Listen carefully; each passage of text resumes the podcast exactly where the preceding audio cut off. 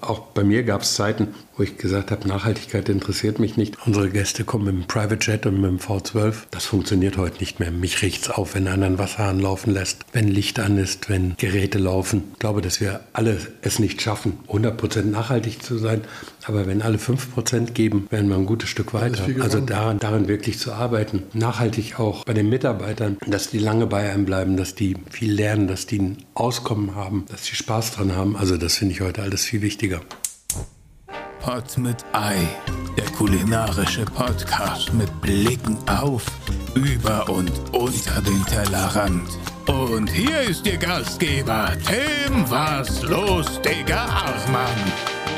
Herzlich willkommen zu einer neuen Folge Pot mit Ei, dem Food Podcast von Brot mit Ei. Heute haben wir einen der größten Köche unserer heutigen Zeit zu Gast. Drei-Sterne-Koch Thomas Bühner, der in seinem Restaurant La Vie über viele Jahre die höchste Auszeichnung des Gelb Michelins und 19 Punkte im Gourmillot hielt. Weltweit erhielt er Platz 69 der Best Chef Awards. Als nach zehn Jahren Betrieb der Investor sein Restaurant überraschend schloss, sorgte das für Aufsehen in der gesamten Branche. Eines der besten Restaurants Deutschlands wurde mit einem Fingerschnippen des Inhabers einfach dicht gemacht. Wie das passieren konnte, welche Rolle Investoren in der Sternegastronomie heute noch spielen und was ihn schlussendlich nach Taiwan verschlagen hat, das hört ihr jetzt von ihm persönlich. Viel Spaß bei der neuen Folge Pot mit Ei mit Thomas Bühner. Was verschlägt dich in die Hauptstadt?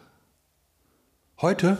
Ja, heute. Ja, Einladung zum Podcast. Und dann hat meine Frau gesagt, du, ich muss, ich äh, würde gerne mit meiner Großnichte da zum Konzert gehen und dann haben wir das verbunden. Bist du oft hier?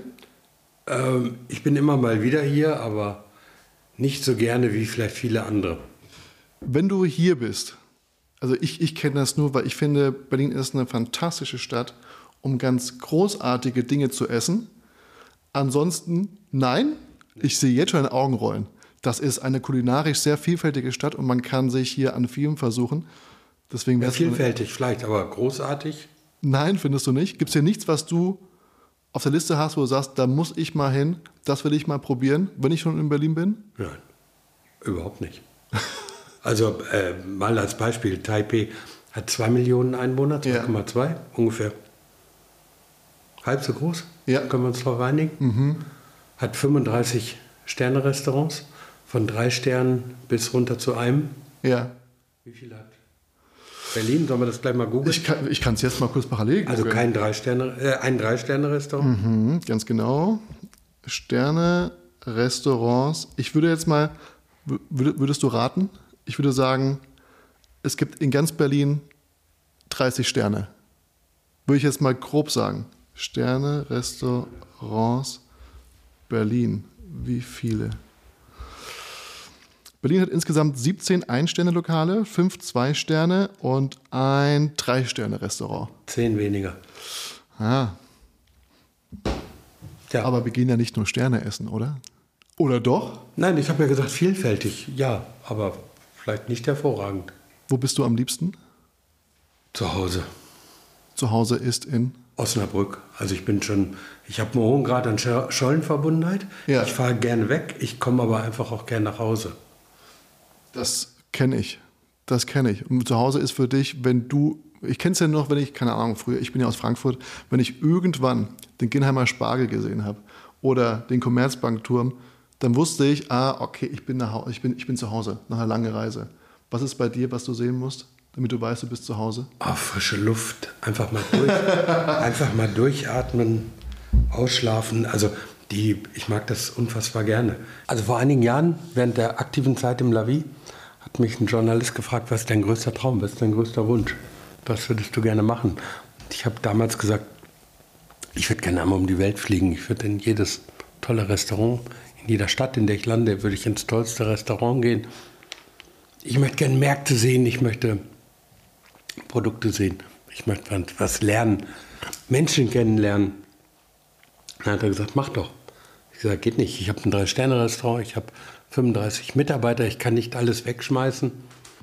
Und außerdem, wenn ich das machen würde, wo mir der Mut für fehlt, weiß ich ja gar nicht, wo ich später ankomme. Also wie komme ich wieder zurück? Dann hat er gesagt, wenn du wiederkommst, bist du aber vielleicht viel besser, als du jemals warst. Hat er recht? Ja, und da bin ich jetzt. Also ich habe äh, so viele Länder auf der Welt gesehen, ich bin so viel gereist. Ich habe,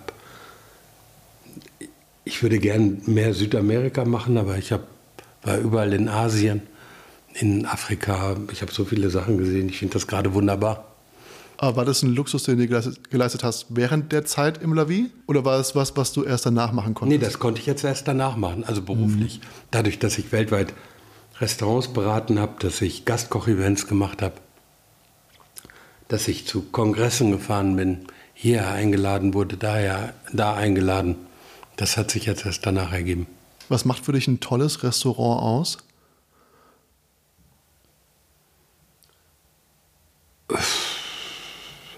Was macht für mich ein tolles Restaurant aus? Also eine schlüssige Geschichte. Ähm, die Gäste, die dazugehören, also sich darauf einzulassen. Das finde ich jetzt das Schwierigste, Gäste zu finden, die das auch machen wollen, die das haben wollen. Gutes Team, gute Stimmung. Also eigentlich muss die Stimmung so sein, dass unabhängig davon, wie hoch die Schmerzen waren beim Bezahlen, dass man unbedingt wieder hin will. Ja. Ich habe, ähm, ich bin gestern zu deiner Stimme eingeschlafen. Das klingt jetzt erstmal creepy, aber ich habe mir gestern Abend noch, ähm, mal, ich habe noch mal schnell in die Folge reingeschaut von dir bei Tim Melzers Kitchen Impossible. Und ich dachte mir, ich werde ihm jetzt nicht türkisch bestellen. Auch du bist ja damals äh, im Gül gewesen, Genau. in der Schweiz. Ich bin ein Riesenfan von Rosi und Gül tatsächlich. Das sind ähm, zwei meiner absoluten Lieblingsrestaurants. Und ich dachte mir jetzt nochmal türkisch bestellen, das wäre, das wäre doof. Aber ich habe gesehen, ich kann hier bei einem Berliner Lieferdienst bestellen, der von ähm, Tim Rauer beispielsweise hochgelobt worden ist mit den Worten, das ist das beste indische Restaurant, das ich nie betreten habe, nämlich das Tiffin, das sich jetzt mit äh, Gully Burger zusammengetan hat in der Markthalle Pfefferberg, aber ich glaube unter einem neuen Namen insgesamt. Und habe dir bestellt Butter Chicken, dazu Papadams und noch verschiedene Dips und Kichererbsen etc. Und du kannst ja einfach mal sagen, ob das, ob das okay ist für dich und ob das lecker ist. Also ich war in den letzten zwei Jahren zweimal in, in äh, Indien. Ja. Jeweils so zwei, drei Wochen. Ähm, ich liebe die indische Küche. Wenn es gleich zu scharf wird, kriege ich Schluck auf. Dann können es alle hören. Damit müssen wir leben. Aber äh, es, es hat schon Würze.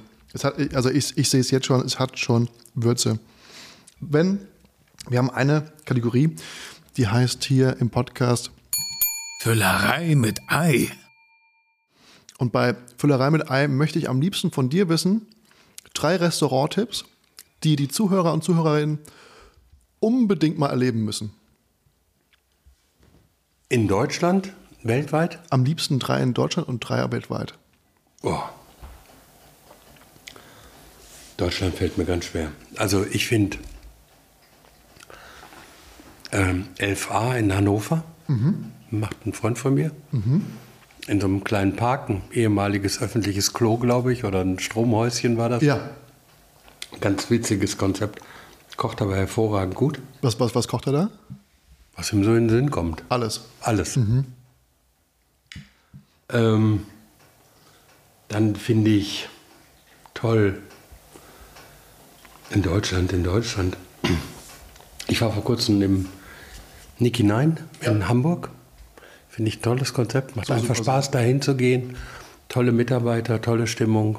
Also das war, kam mir vorhin in den Sinn auf die Frage, wie muss ein tolles Restaurant sein? Siehst du, steht ganz oben auf meiner Liste. Ich war noch nicht da, leider. Ja, und ähm, ich finde, ja, ich habe ein so ein Lieblingsrestaurant, wo ich gerne mit meiner Frau hingehe, ist in Bielefeld. Das GUI. Das finde ich toll. Und da teilt sich das mit, ähm, ich finde auch das Kesselhaus, das ehemalige Mitarbeiter von mir machen in, Osnabrück, ein tolles Konzept. Ist das einzige Restaurant, ich würde mal sagen, von Osnabrück aus in 200, 300 Kilometer Umkreis das Weltstadtniveau hat. So ein bisschen shabby chic, neben dem Eingang von der Tischlerei, aber ein Sternerestaurant. Schön.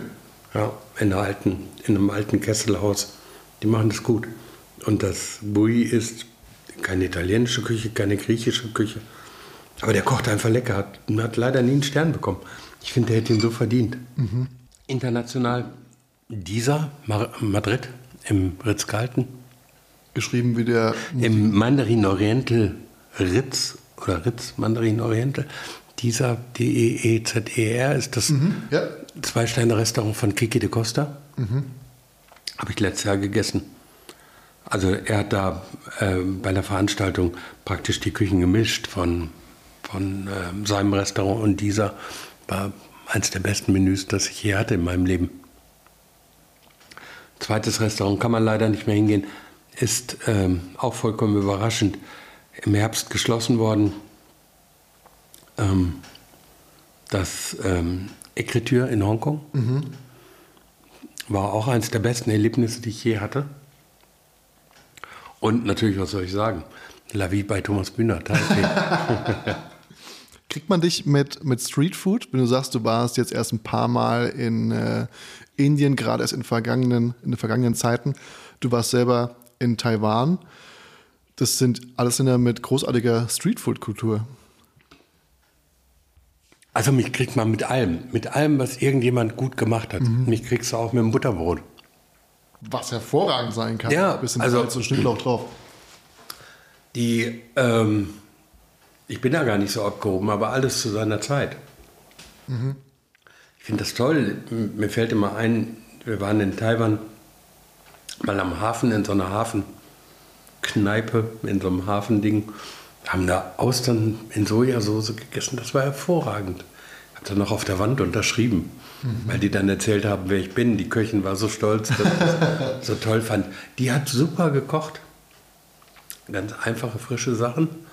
Ich finde aber auch, in Deutschland wird das immer so, entweder das eine oder das andere. Oder das, warum muss Sternegastronomie so aufwendig sein? Das andere ist ja auch so easygoing und gut. Ich finde halt, wenn, wenn meine Frau Geburtstag hat, wir einen Hochzeitstag haben, es irgendwas zu feiern gibt oder wir es uns einfach mal schön machen wollen, dann will ich halt was mehr. Und dann gehe ich halt in ein, ein tolles Restaurant. Aber so gibt ja den Unterschied All-Day Dining und Fine Dining.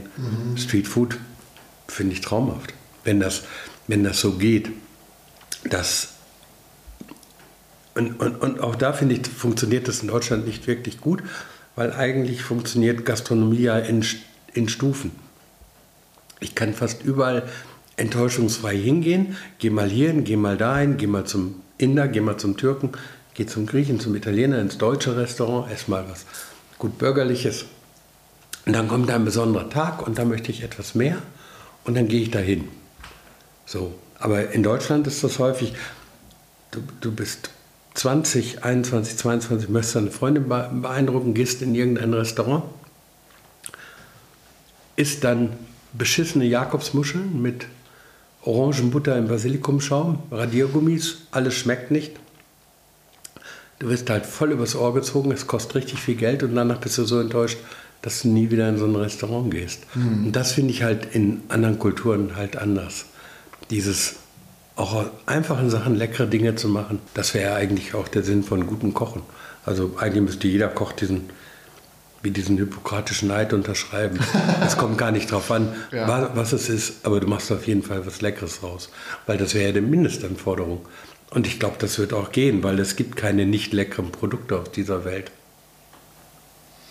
Wobei nicht jeder Koch auch ein Restaurantbesitzer ist. Aber nicht jeder Restaurantbesitzer muss Koch sein. Aber etwas Leckeres draus machen. Müsste der Mit- Anspruch von jedem sein. Also ich sitze ja manchmal im Restaurant, wo ich einen Teller nehmen könnte und so zurück in die Ist Küche das so? schmeißen, weil ich denke, was hast du dir da jetzt beigedacht? Und was machst du dann in dem Moment? Wenn du irgendwas bekommst, was du wirklich. Also, Also das Schlimmste, was ich in dem Fall sage, ist, das hätte ich so nicht hinbekommen. Wenn das so lieblos dahingerotzt wird, das hasse ich. Was ist das Problem, das lecker zu machen? Kosten, Zeit, Nein, kann Erfahrung. nicht, kann nicht an Kosten liegen. Es kostet genau, genauso viel, ob ich etwas gut oder schlecht mache. Ob ich den Reis lecker mache oder nicht lecker, kostet das Gleiche. Ob ich ein, ein Huhn lecker koche oder nicht lecker. Wir reden ja nicht über Kaviar oder über Trüffel, über Gänseleber, über teuren Rotwein dazu. Es kostet das Gleiche, es gibt keinen Preisunterschied. aber ist Geschmack nicht äh, subjektiv? Ja, wobei, also ist natürlich geprägt von, von, von der Kultur, von der Erfahrung, von der, Jürgen Dolase hat mal kulinarische äh, Intelligenz gesagt, kulinarische Bildung, äh, von vielen Sachen abhängig, aber ich glaube, wenn etwas gut ist, dann merkt das jeder. Diese Vorbehalte, die viele Leute haben, esse ich nicht, will ich nicht, kann ich nicht, mag ich nicht, darf ich nicht, die kannst du mal weglassen. Aber wenn damals als Paul Potts da Messum Dorma gesungen hat, da hat ja auch jeder eine Gänsehaut bekommen, ohne das. Und ich kann doch nicht mal Noten lesen. Ähm, also wenn etwas gut ist, findest du es auch so raus. Du musst ein bisschen offen sein. Wenn man sagt, ich esse keine Tomaten, da sind Tomaten drin und kannst deshalb nicht essen, was ja Blödsinn ist. Äh, aber wenn es gut ist, ist gut, fertig. Aber meinst du nicht, Geschmack muss man irgendwie auf eine Art und Weise lernen? Ja. Wie lernt man Geschmack? Nicht beim Essen quatschen. Ist jetzt hier heute sehr schwierig. Bewusst essen, probieren, sich auch mal Zeit geben, daran zu gewöhnen. Und vor allen Dingen die Erkenntnis zu haben, dass wenn ich etwas nicht mag, ist das Produkt nicht schlecht. Mein Vater hat niemals Rosenkohl gegessen, der mochte keinen Rosenkohl. Heißt aber nicht, dass Rosenkohl nicht, nicht, lecker ist. Mhm. Ja, also wenn du es nicht magst, hast du es vielleicht noch nicht gut gegessen. Das ist korrekt. Auch meine Devise, die ja. ich Leuten etwas näher bringen Weil möchte. Es gibt kein schlechtes Produkt auf dieser Welt. Und es macht mich nicht wahnsinnig, ich werde da nicht wahnsinnig drüber, aber wir leben in einer Zeit des unfassbaren Wohlstands. Name it, sag mir irgendein Produkt. Ich besorge es dir in 24 Stunden. Na, vielleicht 48. Wir haben eine unendliche Verfügbarkeit bei Essen, eine unfassbare Vielfalt. Und wir, ich glaube, dass die meisten Menschen sich aus deinem, wie meinem Bekanntenkreis, sich auf 40 Produkte beschränken. Vielleicht 50 inklusive Getränke. Meinst du grundsätzlich in ihrem ja. kulinarischen Schaffen? Ja, weil sie essen nur das, was sie gerne essen. Mhm. Die essen gar nicht mehr Produkte. Wann hast du das letzte Mal Artischocke gegessen? Chicorée. Ich? Hm? Artischocke ist erst zwei Wochen her. Ich habe mich gewundert, wo meine Frau diese Artischocke hergezaubert hat. Ja, aber du aber weißt, sie ist was ich meine. Ja. Ne? Ähm. Ich weiß, was du meinst. Aber es ist auch, glaube ich, nicht so einfach, ständig offen für alles zu sein. Nehmen wir mal an, ich gehe jetzt asiatisch essen. Und ähm, dann fällt meine Wahl natürlich immer auf das, wo, wo ich weiß, oh, das ist verdammt lecker. Ich habe mir jetzt die Methode überlegt, ich bestelle mir zwei Sachen, die ich verdammt lecker finde und immer eine Sache noch zusätzlich, von der ich noch nie in meinem Leben gehört habe. Einfach nur, um das mitzubekommen. Hm. Hilfreich ist auch mit anderen Menschen essen zu gehen. Hm die vielleicht einen anderen Blick auf die Kulinarik haben oder die grundsätzlich einen anderen Geschmack haben, weil dann kannst du nämlich da mal schon, was bestellen die denn? Sehr hilfreich, gerade wenn man mit einer Nation isst oder in anderen Restaurants isst. Es gibt, also auch, ob das jetzt populäre Sachen sind, Steckrübe, so mhm. lecker zu machen. Aber meinst du nicht, dass viele auch verkrault worden sind durch schlecht zubereitete Steckrüben? So ja. ging es mir nämlich zum Beispiel. So ging es mir auch jahrelang bei Rosenkohl. Und das mhm. ist auch irgendwo meine Mission, aufzuklären, wie man das gut machen kann, damit die Leute wieder mehr Vertrauen zu gewissen Produkten fassen. Ich glaube, es gelingt uns aber auch. Ja, aber wir sterben ja nicht davon. Also einfach offen bleiben. Ja, Probieren. richtig. Boah, das ist scharf. Das hier war auch gerade sehr scharf. Aber ich habe mich wieder gefasst und ich hoffe, du kriegst jetzt keinen Schluck auf. Aber du müsstest ja äh, durch Indien tagelang mit Schluck auf durchgelaufen sein. Hm. Ich hatte mal vor 100.000 Jahren relativ lange eine sri lankanische Freundin. Deswegen bin ich ja, in vielerlei Hinsicht abgestumpft. Mhm. Thomas, ich möchte dich fragen, ähm, was glaubst du, wie muss Sternegastronomie funktionieren? Ich bin ganz gerne offen für alles und wandel zwischen den Küchen, ob, ob, ob jetzt Streetfood oder nicht. Ich finde auch, dass das Konzept, dass Sterne auch an Streetfood vergeben werden, sehr, sehr gut. Gerade in anderen Ländern ist das der Fall von alteingesessenen ähm, Restaurants. Aber ich habe so ein bisschen das Gefühl, dass viele aktuell nicht sehr zufrieden damit sind, wie das funktioniert in der Sternegastronomie oder wie so angenommen wird vom Publikum. Was glaubst du, wie muss Sternegastronomie funktionieren? Muss eigentlich einen Michelin-Tester fragen. Die Frage, also die schreiben ja ziemlich deutlich rein, man soll den Stern eines einfachen Gasthauses nicht mit dem eines Luxusrestaurants vergleichen. Heißt für mich, den Anspruch, den ich mir selber stelle, muss ich auch mehr erfüllen. Also fürs Adlon ist es schwieriger als für ein ganz einfaches Restaurant. Und dann wäre es mal wichtig, dass ich eine gleichmäßig gute, gehobene Leistung anbiete. Und dann wäre ja schon der Stern da. Und in Bezug auf das Publikum, gar nicht so um die Vergabe, ob ich jetzt den Stern bekomme oder nicht, aber ich habe das Gefühl, dass das Publikum in letzter Zeit eher zu Einfachem greift und abgeschreckt ist. Deutsches Problem. Ja, das stimmt. In Holland sind die Sterne-Restaurants voll. In Italien, in überall, überall auf der Welt sind die Restaurants pickepacke voll.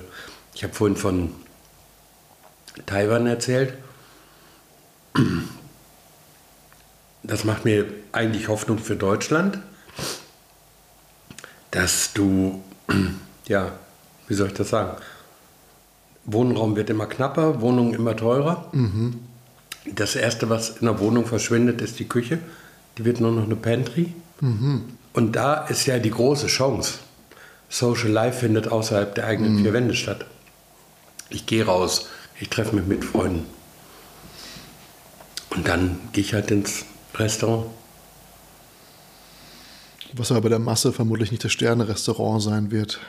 Aber warum nicht? Also, die, ähm, warum nicht? Be- Als Bewertungsmaßstab, ich kriege dort eine verlässlich gute Leistung, alles muss bewertet werden. Kühlschränke, Handys, Ferienreisen. Alles Ja. wird bewertet Ja. und jetzt bietet dir dort einer etwas an und dann sagt, nee, das ist mir aber zu elitär, das ist ja Blödsinn. Also ich weiß noch, ich habe diesen ganzen Quatsch mitgemacht. Sommeliers, die mit Taste Vin rumlaufen, dieses kleine silberne Wanne, die so an so einer Kette hing, wo die ihren Wein rausprobiert Ja. haben, die Gloschen, Besteck rechts und links vom Tisch, äh, vom Teller, sieben Teile, fünf Gläser davor. Keiner wusste, was esse ich, wie. Und mit sich- was? Mit was? Wir haben ja selbst Gäste gehabt, die haben gesagt, meine Güte, Sie machen keine Gloschen mehr, wir kommen nicht mehr. Da, wo die Gastronomie versucht hat, das down zu sizen, es einfacher zu machen, Besteck wird heute nachgedeckt. Du hast in der Regel nur noch das, was du, außer in schlechten Restaurants, was du brauchst. Ja. Hat ja die Gastronomie so viel verändert im Sinne der Gäste, aber dann kommen immer welche und sagen, ey, früher war alles besser. Dass es kein Silber mehr gibt. Das, ich, bin, ich bin sogar so, dass ich denke, für mich brauchen sie gar keine Weingläser tauschen. Das vinierte Glas ist das Beste, wo einmal Wein drin war. Ja. Ja. Ne, Ich brauche nicht bei jedem, bei jeder neuen Flasche ein neues Glas. Viel Aufwand lässt sich halt, ähm, den, den brauche ich nicht, den brauche ich gar nicht betreiben. Wir machen es, weil die Gäste das erwarten. Aber meinst du nicht, die wandeln sich auch? In Ja, aber sehr Zeit? langsam. Ja. Ist das der Unterschied zu anderen Ländern, meinst du, in Deutschland? Also in Asien haben wir viel jüngeres Publikum, Ach, guck. viel aufgeschlossener, auch kritisch, mu- muss ich ehrlich sagen. Sehr kritisch, aber ähm, die zeigen das auch gerne, dass sie das machen. Früher haben wir Gästen die Speisekarte mitgegeben. Da konnte man morgens dem Nachbarn über den Gartenzaun sagen, guck mal, ich war gestern im, im Lavi. Ja. Heute wird das ja keiner erzählen. Guck mal, der ist bescheuert, der geht ins Lavi. Ist der blöd, der hat 300 Euro für ein Essen ausgegeben. Das ist so komisch hier in Deutschland. Das ist wirklich komisch. Ja. Also dieses. Ich, ich fühle mich wie ein Dinosaurier, wenn ich das sage. Aber wir sitzen hier zum Podcast. Ja. Das, was wir hier machen, ist das Wertvollste, was ich dir schenken kann. Ich Ich verbringe Zeit mit dir. Ja, das ist richtig. Ich teile meine Zeit mit dir. Ich, einem Geschäftspartner, meiner Ehefrau, meiner Freundin, meiner Familie, ich setze mich mit denen an den Tisch, lasse mich auf einen Austausch ein und verbringe Zeit mit denen. Wir essen etwas Gemeinsames, genießen das, haben Spaß miteinander, unterhalten uns. Es entsteht etwas Unvergessliches. Nach 20 Jahren sagen wir immer noch, weißt du noch, damals bei dem Essen, wie schön das war? Beziehungsweise in einem sehr guten Restaurant oder halt in einem sehr schlechten Restaurant, wo man dann emotional die Erinnerung behält. Ja, aber du weißt, was ich meine. Ja. Dieses, ich, ich verbringe die, die, dieses Zeichen von Wertschätzung. Ich setze mich mit jemandem an den Tisch und esse und wir verbringen Zeit miteinander. Das ist der romantische Essen, äh, Gedanke von Essen. Aber viele hier halten Essen natürlich so, Die dass man. Befriedigung des Grundbedürfnisses Hunger. Exakt, man muss satt werden. Ja. Da ist das Erlebnis und ähm, das Streicheln der Sinnesfähigkeit schmecken und auch andere Erlebnisse gar nicht einbedacht. Aber ich glaube, das ist auch das ist ein sehr nationales Problem hier in Deutschland, dass man Essen einfach nur zum Satt machen Ich will das gar nicht. denkt. Also, wenn du 150 Jahre zurück, industrielle Revolution, vielleicht 170 Jahre, danach Anfang 1900, Erster Weltkrieg, Deutschland schießt sich zurück in die Steinzeit. Dann Weltwirtschaftskrise, große Probleme. Zweiter Weltkrieg, Deutschland versucht es nochmal, diesmal richtig, sich, sich und andere fertig zu machen. Danach, 50er Jahre, und das sind jetzt 75 Jahre her, ähm, kommt dann auf einmal so langsam Vermögen, Kultur, Esskultur beim normalen Menschen an Wieder zurück. Wieder zurück. Ja, aber wo sollte es vorher kommen? Ich meine, 1700 essen gehen, Restaurants, war nur an Höfen für reiche Leute, gab es in Deutschland auch nicht. Wir haben in Deutschland immer von der Hand im Mund gelebt. Und eine ganz steile These ist, ja, von mir kann ich nicht belegen, aber wenn du guckst in Deutschland, wie weit die Römer gekommen sind, Xanten, Düsseldorf, Ja. ein bisschen Teutoburger Wald, bis dahin gibt es ja Esskultur. Und darüber nicht. Also, nee, aber 2006 hast du vorhin gesagt, bin ich ins Lavi nach Osnabrück gegangen. Bis 2006 war das La, äh, La Table in Osnabrück das beste Restaurant in Norddeutschland mit zwei Sternen. Es gab sonst keine anderen zwei Sterne? Es gab zwei Sterne, aber kein besser bewertet. Kein besseres. Wir hatten 19 Punkte im Gummio, Ja. aber weder Hamburg noch Sylt noch Berlin, es gab nichts bis 2006. Wir reden hier nicht von Opa im Krieg. Ja. Und ähm, jetzt dann zu sagen, war ja irgendwie alles nichts oder ist ja nichts, das braucht halt Zeit. Ne? Auch das zu entwickeln. Also ich komme wieder zu Berlin, was du am Anfang gesagt hast. Unfassbare Vielfalt, ja, sehe ich ein, aber dass da irgendwie so eine sich daraus etwas Besonderes entwickelt und guck dir Länder an, Dänemark, Schweden, also die nordischen Länder, selbst südamerikanische Länder, die vermeintlich sehr arm sind, Brasilien, Argentinien, Chile, Peru, unfassbare Küche. Die, die Welt reist dahin, um essen zu gehen. Und hier sagen die Leute, oh, ist alles viel zu teuer. Was soll denn der Scheiß? Was interessiert mich das? Dieses Bewahren einer Kultur. Also dieses, ich bin da fest von überzeugt, das macht mir wirklich Sorgen, diese, dieser unfassbare Reichtum, die unfassbare Verfügbarkeit von Essen, wird es ja keine 50 Jahre mehr geben. Warum nicht? Kann ja nicht. Wo soll das herkommen? 50 Jahre sind ja keine lange Zeit. Hat aber zum Beispiel nicht für, dafür gereicht, dass Deutschland wirklich eine Esskultur bekommt.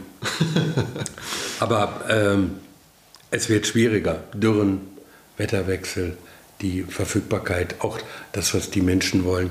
Also äh, ich finde, es machte Sinn, sich über seine Küche, über die kulturelle Leistung von Kochen, über das Kulturgut, Rezepte, Küche, Essen herzustellen,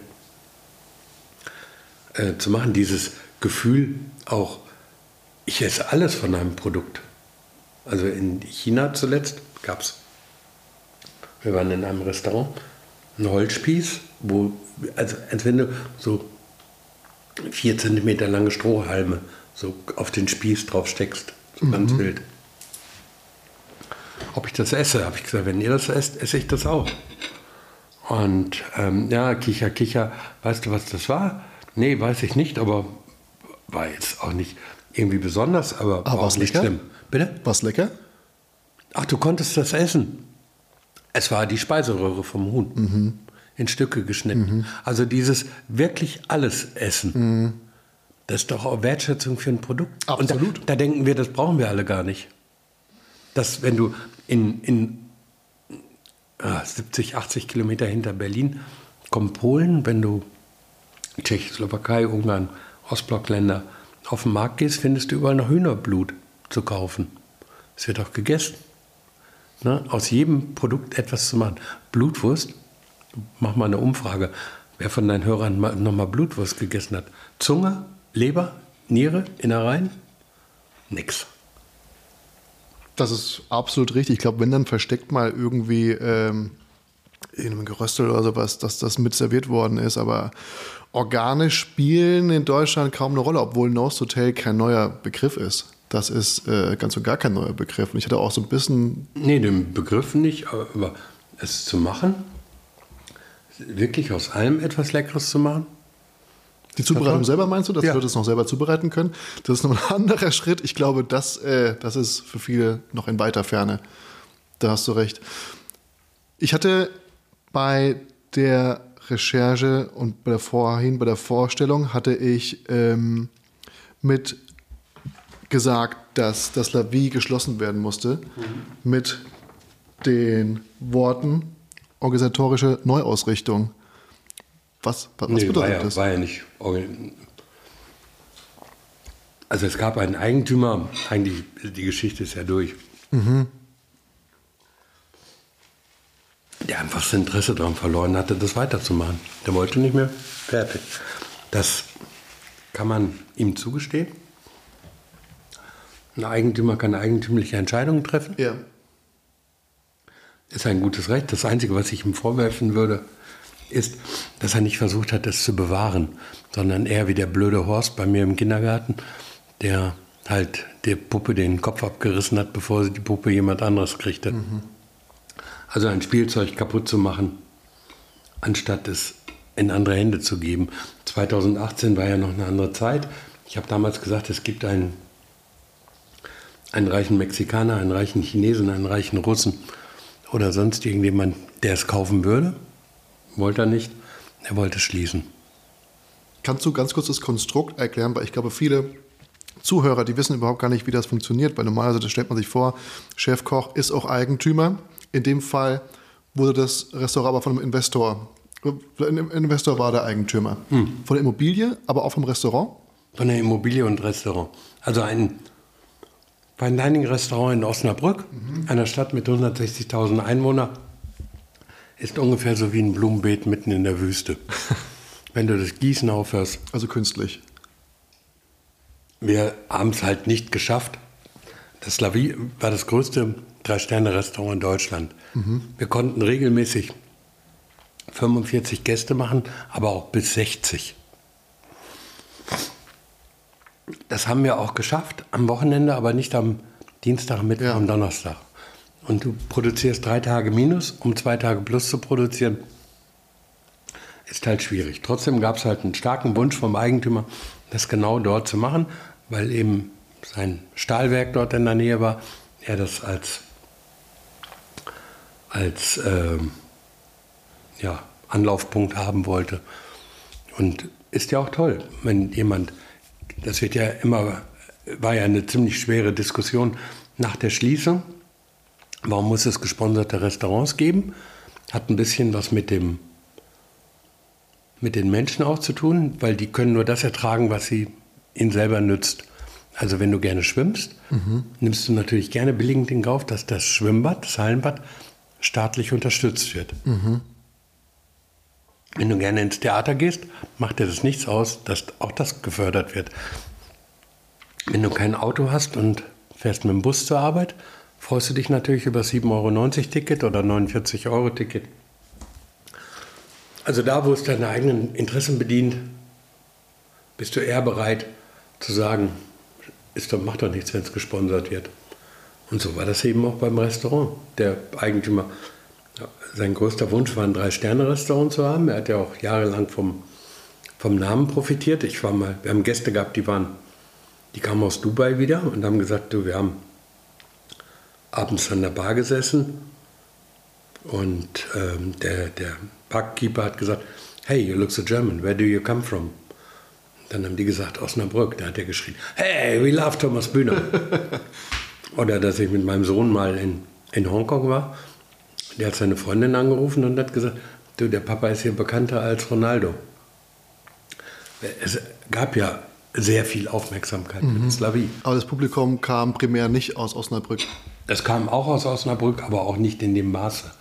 Es ist halt schwer, diese deutsche Neidgesellschaft, also die, die, die Stadtführer, die Fremdenführer, Osnabrück ist ja eine, hat eine historische Altstadt. Ja. Ich habe, das ist kein Hörensagen, ich habe es ja selber erlebt, wie die vor der Tür stehen und sagen, äh, dies ist Osnabrücks teuerstes Restaurant. Anstatt zu sagen, das ist eines der besten Restaurants der Welt, Ja. mitten in Osnabrück, Steinwurf vom Rathaus, vom historischen Rathaus entfernt. Was ja vermarktungsmäßig sinnvoller gewesen wäre, auch für Ja. die Touristen. Ja. Aber am Ende Aber am Ende haben sie halt ihre eigene Gesinnung dort exakt. ähm, präsentiert. Und das finde ich halt so schade. Wenn nicht sogar den Wunsch der Touristen, die natürlich gerne über sowas sprechen, wie ich habe das teuerste Restaurant Osnabrücks gesehen. Das erzählt sich vielleicht für viele einfacher, als zu sagen, ich habe das beste Rest eines der besten Restaurants der Welt gesehen. Das Ja. heißt, das La Vie war nicht wirtschaftlich. Wobei die meisten Menschen da draußen denken, dass umso höher besternt, umso wohlhabender ist oftmals auch der Koch und äh, alle Angestellten. Ein Ja, Blödsinn. Widerspruch, den ich schon sehr, sehr oft äh, äh, Ja, die Verkäuferin im Louis Vuitton Shop, die kommen alle mit dem Porsche. Naja, vielleicht zumindest der Inhaber. Das weiß ich nicht. Also, kann ich nicht sagen. Wird man als Sternekoch reich? Also ich habe damals zu meinen Eltern gesagt, ich habe einen Eignungstest beim Arbeitsamt gemacht. Äh, Ich hatte die meisten Punkte bei Bäcker, Koch und Landwirt. Ja. Landwirt ging nicht. Wir hatten keinen Landbäcker, wollte ich nicht, also werde ich jetzt Koch. Wenn ich jetzt schon Koch werden muss, will ich aber auch ein sehr guter Koch werden. Und wenn ich damals gesagt hätte, also wenn ich jetzt schon Koch werden muss, will ich, das war zu einer Zeit, da haben die Leute gesagt, Junge, lern Koch, da brauchst du nichts können, hast aber immer satt zu essen. Wenn ich damals gesagt hätte, ich will aber einer der reichsten Köche der Welt werden und das mit dem gleichen Ehrgeiz gemacht hätte, hätte es vielleicht auch geklappt. Also Tatsache ist, wenn ich unter den 20 reichsten, unter den 20 oder 50 besten Anwälten der Welt wäre, wäre ich zu diesem Podcast-Termin mit dem Hubschrauber gekommen oder mit, mit dem Private Jet. Ja, es wäre schwierig gewesen mit der Landefläche, aber wir hätten da irgendwas freigemacht bestimmt. Das, äh, das hätten wir wohin bekommen. Die. Und, und ich, ich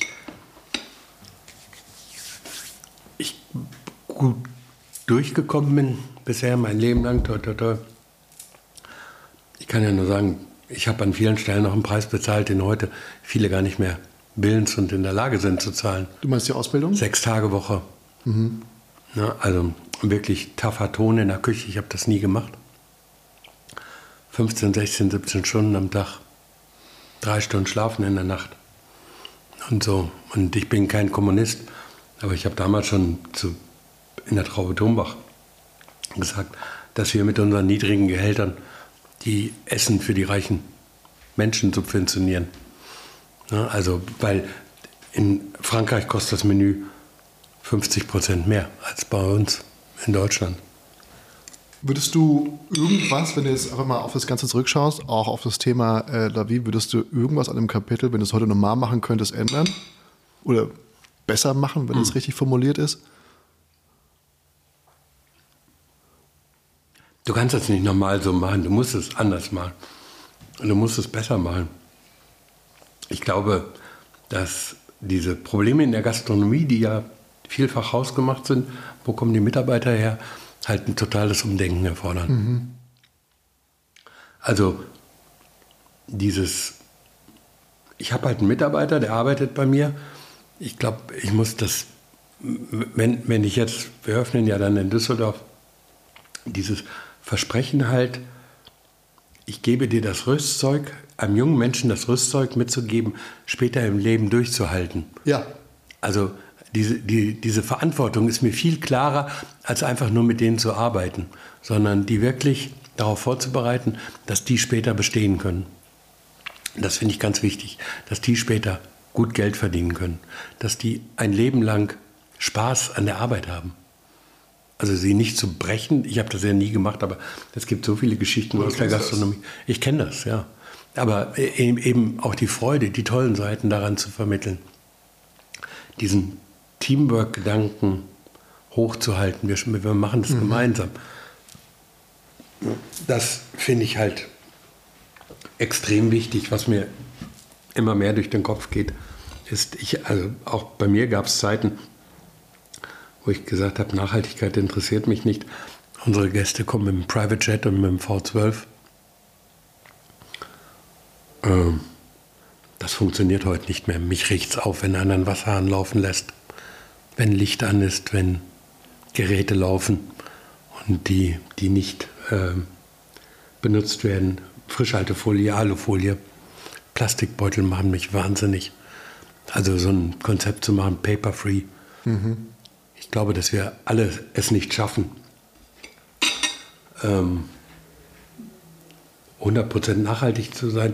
Aber wenn alle 5% geben, ja. werden wir ein gutes Stück weiter. Also daran, daran wirklich zu arbeiten. Nachhaltig auch bei den Mitarbeitern, dass die lange bei einem bleiben, dass die viel lernen, dass die ein Auskommen haben dass sie Spaß dran haben. Also das finde ich heute alles viel wichtiger. Und dann kommt der Rest von selber. Mhm. Jetzt hast du in äh, Taipei, ich habe oh, hab gestern ein Gericht von dir gesehen und dachte mir, oh Gott, das würde ich so gerne mal probieren. Da hast du im Icarus gekocht. Und das war, glaube ich, in Wagyu eingeschlagener Kabeljau mit einer Safransoße. Mhm. Oder mit einer Safran-Konsumé. Sind das Gerichte, die man jetzt heute im neuen La Vie in Taipei bekommen würde? Oder hast du das komplett angepasst? Wir haben das, ähm, ich habe im Dezember dort gekocht. Mhm. Zwei Galaabende, da haben wir dieses Gericht gemacht. Wirklich? Also es ist ungefähr so, als wenn, wenn die Toten Hosen auftreten. Ja. Die müssen ja auch ihre... Alten Kamellen meinst du? Alten Kamellen spielen oder die Rolling Klassiker. Stones. Ja, Klassiker. Kartoffelschaum, Fluffy Duck. Reh im Sud. Was ist Fluffy Duck? Die, das, das kenne ich noch nicht. Was ist Fluffy? Fluffy Duck ist eigentlich entstanden. Wir waren auf, ich war gestern beim René Frank. Aha. Wir haben mal so eine Asientour gemacht, also Bangkok, Macau, Hongkong, wo wir ja. Gastkoch-Events hatten. Mega. Wir sind dann am Hafen in Hongkong gewesen. Da hat dieser holländische Künstler, ich weiß den Namen nicht, die Ente dort schwimmen lassen. Und der René hat. Hose aufgeblasen? Genau. Ja. Der René hat dann so 12, 13, 14 kleine Enten gekauft. Der hat eine Idee. Mhm und hat dann Fluffy Duck gemacht. Fluffy Duck ist ein, ein Cocktail. Ja. Kannst du mal googeln. Ein Gin-Cocktail und daraus haben wir halt so eine gelbe Ente gemacht, die in dem Schaum von dem Cocktail sitzt. Ich zeige dir nachher ein Bild. Mein Mentor Max Ziebes hat mir mal beigebracht, wie man mit Silikonform relativ alles nachmachen kann. Ja. Und der hatte diese gelbe Ente. Ich kann mir gut vorstellen, ich, der hat einmal im Jahr hat er ein Praktikum gemacht, er war äh, immer im Vorstandscasino in Frankfurt dort gearbeitet. Er hat einmal im Jahr war er irgendwo in bekannten Küchen, hat dort Praktikums gemacht. Praktikast. Also sicherlich einer von den am meisten kopierten. Ich würde sagen, und sehr gerade danach. Gerichten. Und wir haben das nachher nochmal verändert. Wir haben eben auch eine Vorspeise oder ein Amesköl gemacht mit so einer Leberente, ja. eine braune Ente. Also die Sachen gibt es, aber speziell für Taiwan habe ich von, äh, wir haben ja anderthalb, fast zwei Jahre an dem Konzept gearbeitet und äh, an der Umsetzung, bis es dann aufgemacht wurde. Ich habe gesagt, ich will nicht diesen Grad an Kolonialismus wie viele französische Köche. Die Butter, die Milch, Das Fleisch, der Fisch, alles kommt, das Porzellan, das Besteck, alles kommt aus Frankreich. Ja. Ich schicke alle drei Monate Rezepte dahin und da sitzt einer, der exekutiert und macht das halt so gut er kann, so viel Lust er hat. Ähm, und dann läuft das. Da habe ich gesagt, das will ich nicht. Der Xavier Joink ist der Küchenchef dort. Toller, toller Mann. Also a brother from another mother, würde ich sagen. Und ähm, wir haben, ich habe von Anfang an gesagt, ich, ich vertraue dir zu 100 Prozent. Ich kann auch von Deutschland aus nicht sagen, mehr oder weniger Salz. Ja. Und mach dieses oder jenes. Es muss den Taiwanesen schmecken. Und es macht aus meiner Sicht, wenn ich den Steinbutt von einem kleinen Kutter in der Bretagne kaufe, schicke den nach Taiwan, hat er mit dem Steinbutt, mit dem eigentlichen Produkt schon gar nichts mehr zu tun, weil der viel zu lange unterwegs ist. Und die haben ja selber tolle Produkte. Ich meine, Taiwan liegt südlich von Japan, das gleiche Wasser. Die Topografie, also wissen viele nicht. Taiwan ist ungefähr 350, 60, 70 Kilometer lang und 150, 180 breit. Das ist von, jetzt sagen wir mal, Baltrum bis Göttingen und von Hannover bis Ippenbüren. Der höchste Berg hat über 4000 Meter. Nur mal zur Erinnerung, Mont Blanc. Ja. Die nächsten 100 Berge haben alle noch über 3000 Meter. Und die haben halt eine unfassbare Vielfalt. Tee, Kakao, Mangos, alles, alles da. Tolles Allein Land. durch die Beschaffenheit Ja. des Landes. Und äh, ich habe gesagt, wir reden über Ideen, über Inspiration, wir sprechen über Vision. Ich habe eine Idee davon, was passt und was nicht passt. Und den Rest machst du, Xavier. Und Xavier hat mich gefragt, zwei Beispiele. Hm. Wir machen, er möchte gerne als nächstes Lamm machen. Und da habe ich gesagt, ich erzähle dir nur eine Geschichte. Ich war bei Heston Blumenthal in äh, südlich von London, London ähm, und habe ähm, ein Lamm gegessen. Es gab ein Lammrückenfilet und so eine kleine gusseiserne Form mit dem Lammragout. Ja. Und ähm, in diesem Lammragout war eine Auster. Und ich war total erstaunt. Aber das war hervorragend. Und das war deshalb hervorragend, weil das Lamm von einer schottischen oder englischen Salzwiese kam, weil es Algen, Gräser, Salze gegessen hat. Mit einem Salz, mit einem Lamm aus der Provence, Lorbeer, Rosmarin, Thymian, hätte es Lavendel, hätte das nicht funktioniert. Und das, das habe ich ihm erzählt. Und ich sage, probier das Lamm, guck, wo es herkommt und mach dann das Rezept. Und nicht erst das Rezept und dann das Lamm.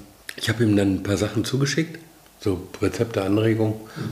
Aber ich gehe da nicht hin und kontrolliere. Er pickt sich raus, was er will. Und er macht es dann. Und wir hatten im Lavi ein hervorragendes Brot. Ähm, habe ich damals mit dem René Frank zusammen gemacht. Der wollte unbedingt Brot backen und ich habe gesagt, Nebenkriegsschauplatz, wir sind ein Drei-Sterne-Restaurant, keine Bäckerbude. Aber der wollte unbedingt. Und dann habe ich gesagt, wenn wir jetzt ein Brot backen, sage ich dir ganz ehrlich, ich glaube, die Kruste muss kross sein, innen drin muss weich sein. Das kann, das Brot braucht Kümmel, aber nicht so viel, dass man schmeckt. Ja. Und ich finde, es kann ein bisschen versalzen sein. Und ähm, dann hat er eine Probe gemacht. Das war okay, aber war halt nicht gut. Da habe ich gesagt, ich will aber, dass es kräftiger wird. Ja, was machen wir denn? Da habe ich gesagt, wir gießen, machen morgen wieder einen Sauerteig. Also wir haben richtig mit dem Sauerteig angefangen und wir machen Kalbschü damit rein. Ich will, dass das boah, hat nicht funktioniert. Dann haben wir die Kalbschü getrocknet und das Pulver reingemacht, hat auch nichts gebracht. Dann haben wir wieder zusammengestanden, haben überlegt und habe ich gesagt, lass uns mal Sojasauce probieren. Also Umami und Ja. haben Sojasauce mit in den Brotteig reingemacht. Und dann haben wir gemerkt, das ist gar nicht so eine doofe Idee. Und dann kam der René nächsten Tag mit einem Brot, da hatte Misopaste mit reingemacht. Und dann war es hervorragend. Am Ende haben wir so viel Brot verkauft von dem, weil die Gäste das immer mitnehmen wollten, dass wieder am Bäcker das Brot backen. Ja. Aber dieses Rezept habe ich dem Xavier gegeben. Mehl, Wasser, alle Zutaten sind in Asien anders. Du gehst doch nicht hin und wiegst das ab und machst das Gleiche. Und dann hat er sich, der, ich weiß gar nicht, welches Rezept er jetzt macht, aber das als Anleitung genommen. Jetzt haben wir ja früher schon in Chaos Jung zusammengearbeitet. Und als wir über das Brot gesprochen haben, habe ich gesagt, wenn wir jetzt das Lavier eröffnen, möchte ich gern, dass du dein Brot machst. Ja, was meinst du? Habe ich gesagt, überleg dir irgendwas, was wir da reinmachen, dass es dein Brot ist. Also es könnten ja, Taiwan ist eine Insel, es könnten Algen sein, es könnten, ich weiß nicht, du musst mal nachdenken. Und dann können wir es gerne Wo diskutieren. kommt er her? Hongkong, Hongkong-Chinese. Und dann hatte er ein Korn gefunden, so ein Urkorn aus Taiwan, das fast ausgestorben war. Ein Bauer baut das an und jetzt macht er dieses Korn mit rein in das Brot. Du hast doch nicht gekostet, oder? Bitte? Du hast doch nicht gekostet. Doch, doch. Das ist hervorragend. Also er hat das Brot jetzt gemacht. Das ist das Brot, was wir machen. Aber jetzt ist es sein Brot. Schön. mein Rezept. Es ist, und das sage ich auch voller Stolz. Ich, Ja. ich, da muss nicht Thomas Bühner dran stehen. Ich finde das toll. Und der hat dann so ähm, eine Form gemacht, also wenn er dann Mehl drauf stoppt, dass da Lavis steht. Ein kleines 450 Gramm Brot. Oben steht drauf Lavis. Und dann hat das geschnitten und dann fiel es immer auseinander. Und dann habe ich gesagt, da bin ich heute noch stolz drauf. Kleine Idee. Und dann hat er gesagt, was machen wir denn jetzt? Und da habe ich gesagt, ritz das doch mal einmal den Teich oben rum ein. Wir schneiden jetzt den Deckel ab, schneiden es dann in vier Teile, legen den Deckel als Gesamt wieder drauf. Ah, ja. Bleibt das zusammen? Lavi schneiden wir nicht durch. lesen kann. Ne? Und die Leute, die Kruste essen wollen, kriegen Kruste. und, so. Ähm, und so entwickeln wir das halt. Und dann ist nachher egal, wer hat jetzt die bessere Idee gehabt. ja. Ne? Es wird halt was Gutes raus. Aber zum Thema Rezepte, es gibt, äh, kommen wir eigentlich zur nächsten Kategorie und die heißt, Die Spezialität des Hauses. und ich verspreche den Zuhörern und Zuhörern, dass, es, dass sie auch was mitnehmen können, nämlich ein äh, Rezept. Und was wäre schöner, als ein Rezept von Thomas Bühner zu bekommen? Hättest du was, was du teilen könntest mit den Zuhörern? Ja, hätte ich. Aber ähm, Möchte ich nicht. Doch, äh, meinetwegen können jeder meinen ganzen Rezeptordner kopieren. Ich weiß halt nicht, wie viel Spaß die dran haben, das nachzumachen, weil da schon lange Rezepte dabei sind. ja, Es muss ja irgendwas sein, was auch kopierbar ja ist. reproduktiv ist. Ja, und ähm, ich meine, jetzt beim Lamm, wenn, wenn ich dann über Lamm erzähle und wie ich das toll finde, und dann geht derjenige zu Aldi und kauft sich da so ein neuseeländisches Lamm, dann ist das Rezept halt auch ein anderes. Das wird nicht funktionieren, das stimmt. Ich habe mal so ein altes Rezeptbuch übersetzt. Da hatte mich im Verlag gefragt, ob ich denen helfen kann. Also ich habe nicht das Buch übersetzt, ein paar Rezepte daraus. Und so Annette Droste-Hülshoff, so die Zeit. Da hast du halt gesehen, dass ein Rezept früher eine Arbeitsanweisung war. Ich weiß nicht, du hast ja gesagt, du hast Koch gelernt. Wenn ich dir jetzt sagen würde, komm, wir machen mal eine Jus. Knochen, Walnussgroß hacken, mit Ja. mal schneiden, 80 Gramm auf, 100, auf ein Kilo anrösten, Rotwein ablöschen, auffüllen, bla bla bla. Drei Sätze, Story erzählt. So sah ein Rezept aus. Wenn ich heute ein Rezept gebe, irgendwas Simples für eine Ente und sage halt Ente 890 Gramm. Und dann ruft mich der Nächste an und sagt, meine hat aber 930. Was mache ich denn jetzt? Ja, man muss Dann hast du Ei. machen. Was für ein Ei? Welche Milch? Kann ich auch Hafermilch nehmen, Sojamilch, Mandelmilch? Was für ein Mehl meinst du? Mehl ist 405er, Mehl ist, Milch ist Kuhmilch, Ei ist Hühnerei. Das gibt es ja heute gar nicht mehr. Dieses Grundverständnis fürs- meinst du? Ja. fürs Kochen. Meinst du, du hast ein Rezept, was jeder, was jeder verstehen könnte? Ich guck mal durch, ich finde eins. Dann äh, packen wir es einfach danach in die Beschreibung und äh, ihr könnt das nachlesen und der liebe Thomas wird es einfach also uns so übergeben, dass wir es reinschreiben und ihr versteht es alle. Aber ich bin mir sicher, dass auch die, die hier zuhören, ähm, dass die ein gewisses, ein gewisses Grundverständnis für Essen haben und fürs Kochen haben. Und vielleicht kannst du aber, weil du hast ja viele Köche, kommen und gehen sehen bei dir in der Küche? Ich glaube, du hast. Gar nicht so viele. Nein, Also, weil viele sind halt lang geblieben. Fünf, sechs, sieben, acht, neun Jahre. aber du warst an der Ausbildung einiger sehr stark beteiligt. Ja. Wenn du, nehmen wir an, da draußen sind jetzt Leute, die sagen, hey, vielleicht mache ich die Kochausbildung bald, oder es sind einfach nur enthusiastische Amateurköche, welchen Tipp würdest du mit auf den Weg geben, wie wird man ein guter Koch? Ich glaube, gut beobachten können und die richtigen Schlüsse rausziehen. Wäre schon mal sehr wichtig. Ja. ähm, Spaß bei der Arbeit behalten. Yep. Wir haben ja nur ganz wenig wirkliche, also diese eigentliche Ausbildung äh, gemacht. Dass jemand per Ausbildungsvertrag bei uns halt mitgearbeitet hat, weil ich das immer schwierig fand. Ich habe gesagt, am Ende seiner Ausbildung hat er 40, kann er 40 Arten Hummer zubereiten, weiß aber nicht, wie eine Rinderroulade gemacht wird. Also man kann ruhig down to earth anfangen. Du meinst jetzt bei dir im Lavi selbst? Gab es nicht so eine Art, nicht so eine Art Personalessen, wo dann vielleicht äh, rustikaleres Essen? Ja, aber äh, ich habe mich ja so oft darüber unterhalten. Also mein Sohn ist jetzt 25.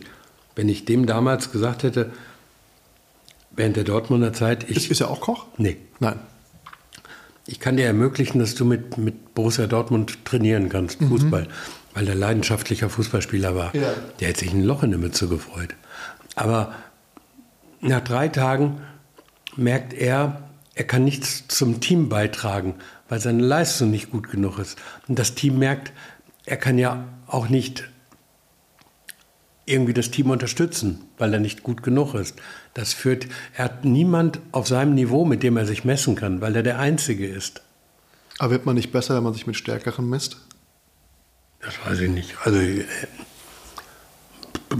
nee, glaube ich nicht. Also würdest du von der Ausbildung in der, gut, drei Sterne ist natürlich auch sehr ambitioniert, deine Ausbildung zu machen, aber würdest du dann grundsätzlich von der Ausbildung in der Sterne-Gastronomie absehen und lieber, dass man erstmal sagt, komm, Wirtshaus, mach mal deine Schnitzel. Ja, die koch mal. Basics lernen. Ja, Aber, aber dann eine gute Stelle, wo man halt, es gibt so viele hervorragende Restaurants, die ähm, mehrere Hotels und Restaurants, die mehrere, mehrgleisig fahren. Ähm, guck mal, Barreis und Traubetumba, die haben einmal drei, einmal ein Stern, glaube ich, beide. Ne? Und sich sowas rauszusuchen, eine gute Station zu haben, Spaß bei der Arbeit zu haben, mit sich mit Gleichaltrigen messen zu können, ich glaube, das ist viel wichtiger. wo hast denn du deine Ausbildung gemacht? Im Schweizer Haus in Paderborn. Da könnte ich heute noch Geschichten erzählen. Ja, gerne, dafür sind wir da. Ich sehe Äh, Kopf also ein paar Sachen, wenn ich die ungeschehen machen könnte, würde ich heute noch 14 Tage freiwillig dafür ins Gefängnis gehen. Was meinst du? Von deiner Seite aus oder von deren Seite aus? Ich habe am Ende der Ausbildung nicht gewusst, wie man Reis heiß macht, außer in der Mikrowelle. Ich habe in der Lehre eine geknallt bekommen, was bei mir dazu geführt hat, meine Eltern wollten, dass ich die Lehre abbreche. Ich habe gesagt, nee, ich verkürze jetzt. Ich mache das so schnell, wie ich es nur kann. Ich habe dann nach zweieinhalb Jahren die Prüfung gemacht. Das war halt ein echter Fuscher. Ja, Also, das kann ich gar nicht erzählen. Also, die, wir haben eine Konsumé gekocht, das erspare ich jetzt allen, wie wir das gemacht haben. Das, was, wenn die Klär, geklärt ist, das, was im Tuch bleibt, ist der Klärkuchen. Ja. Den wieder zurück in den Topf, Wasser drauf, eine Flasche Weinbrand dazu, war die Fasanenkonsumé. Und das war unfassbar. Also würdest du, wenn wir nur was korrigieren würdest, würdest du sagen, vielleicht eine andere Ausbildungsstelle, die du dir gewünscht hättest? gab ja so nichts da zu der Zeit in der Gegend. Ich habe dann überbetriebliche Ausbildung immer gemacht. Also bei mir der Schultag war der Dienstag, werde ich nie vergessen. Du kommst montags spät von der Arbeit wieder, kannst nicht schlafen, weil du noch so aufgedreht bist. Nächsten Morgen um sechs klingelt das Telefon, äh, der Wecker um Viertel vor acht geht die Schule los, kein Witz. Wir durften in der ersten Stunde schlafen. Naja, gut, du bist ja auch wahrscheinlich erst um 1 Uhr nachts nach Hause gekommen Ja. oder so, ne? Ja, also mit, mit Zustimmung der Lehrer, wir durften in der ersten Schulstunde noch schlafen, die, die schlafen wollten. Danach wurde man Aber im Klassenraum. im Klassenraum. Ja. Danach, also Anwesenheitspflicht. Ja, du konntest ja. auf dem Tisch liegen und pennen. Und äh, dann ging der Unterricht los, richtig los. Viertel vor eins, Klingel. Wenn wir um 1 Uhr nicht umgezogen im Laden standen, brannte die Bude. Also nach der Schule Nach der direkt. Schule wieder in den Laden. Ja, um halb drei dann umziehen, zehn Kilometer entfernt, Bad Lippspringe, über betriebliche Ausbildung bis halb sechs. Sechs Uhr in den Laden. Äh, Warst du dann im Laden, da gab es Personallessen bis halb sieben und dann um Viertel vor sieben kommt der Alte runter und sagt, du, äh, wir haben heute Abend nicht so viel los, du kannst nach Hause gehen, dann schreibe ich dir einen halben Tag auf. Ah, guck mal, großzügig. Ja, ne? ja. Also heutzutage ist es so, wenn man Schule hat, dann ist das quasi ein, äh, ein Arbeitstag und danach kommt man nicht nochmal in den Betrieb. Das macht man nicht. Außer die Schule war an dem Tag nicht so lang, dann muss man, glaube ich, die Stunden nachholen im Betrieb, so wie ich das noch weiß. Das heißt, du hast Leute aber trotzdem bei dir ausgebildet, oder? Im Navi? Ja.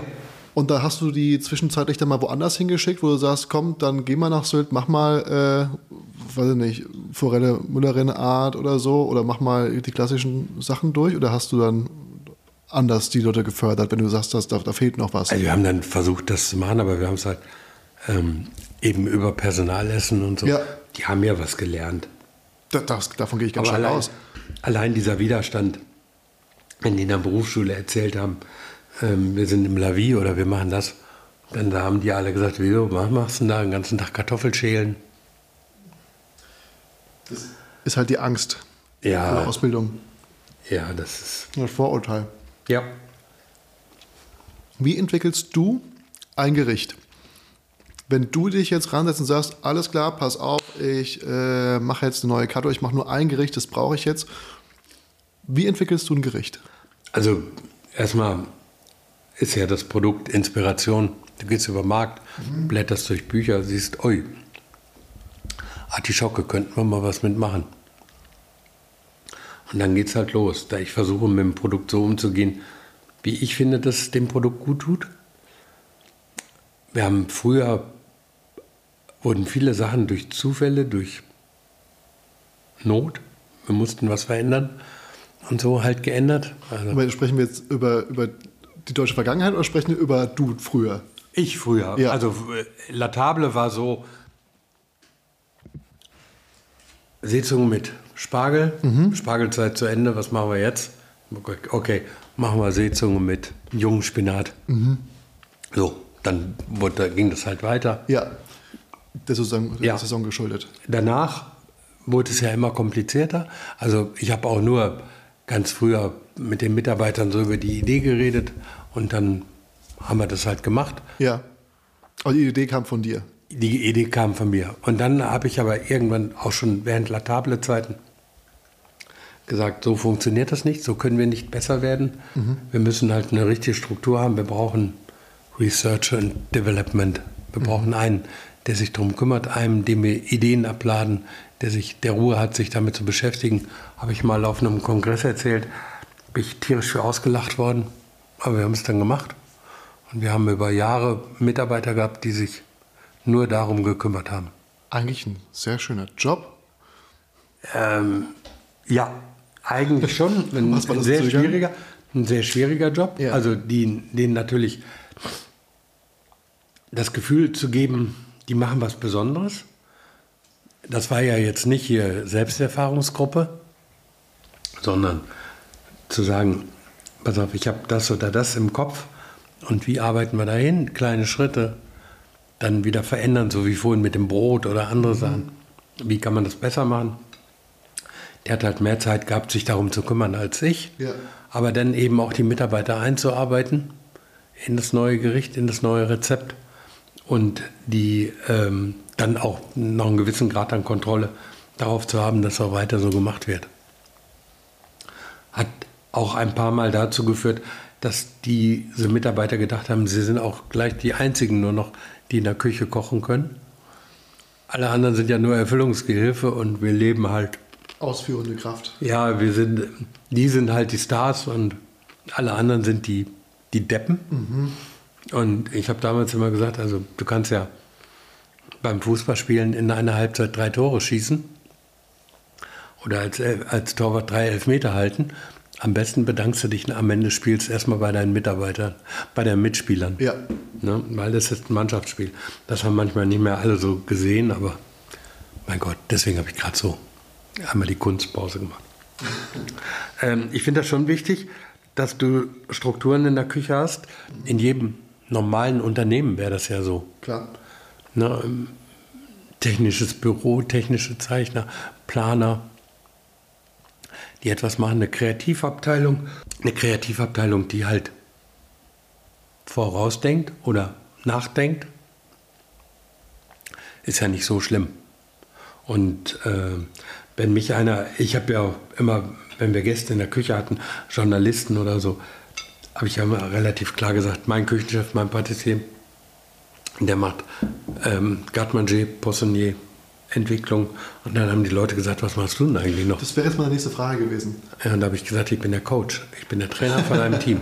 Ja, was war deine tägliche Aufgabe, wenn du jetzt in den Laden gekommen bist? Ah, Du hast drei Sterne, du hast die Auszeichnung schon bekommen, jetzt kommst du morgens in den Laden. Also ich habe sie ja nicht bekommen, alle haben sie Alle haben sie bekommen. bekommen. Alle haben sie bekommen. Ja, Und ähm, war viel halt Organisation Mhm. und ähm, also kamst du an den Schreibtisch und da lag dann schon irgendwie ja, so waren Sachen zu regeln. Was weiß ich nicht, Abrechnungen, Reservierungen, Veranstaltungsabsprachen. Mhm. Alles Mögliche. Immer dann, wenn Service war, also wir hatten ja nur zwei Tage die Woche Mittagsservice und sonst Abendservice. Der Tag war immer gleich. Um halb sechs wurde die Küche geputzt. Nochmal einmal richtig Blitzbank. 18 Uhr Abendessen bis 18.30 Uhr. 18.30 Uhr bis 19 Uhr wurden die Posten aufgebaut und dann war ich auf dem Poissonnier. Der Küchenchef hat einen Pass gemacht Ja.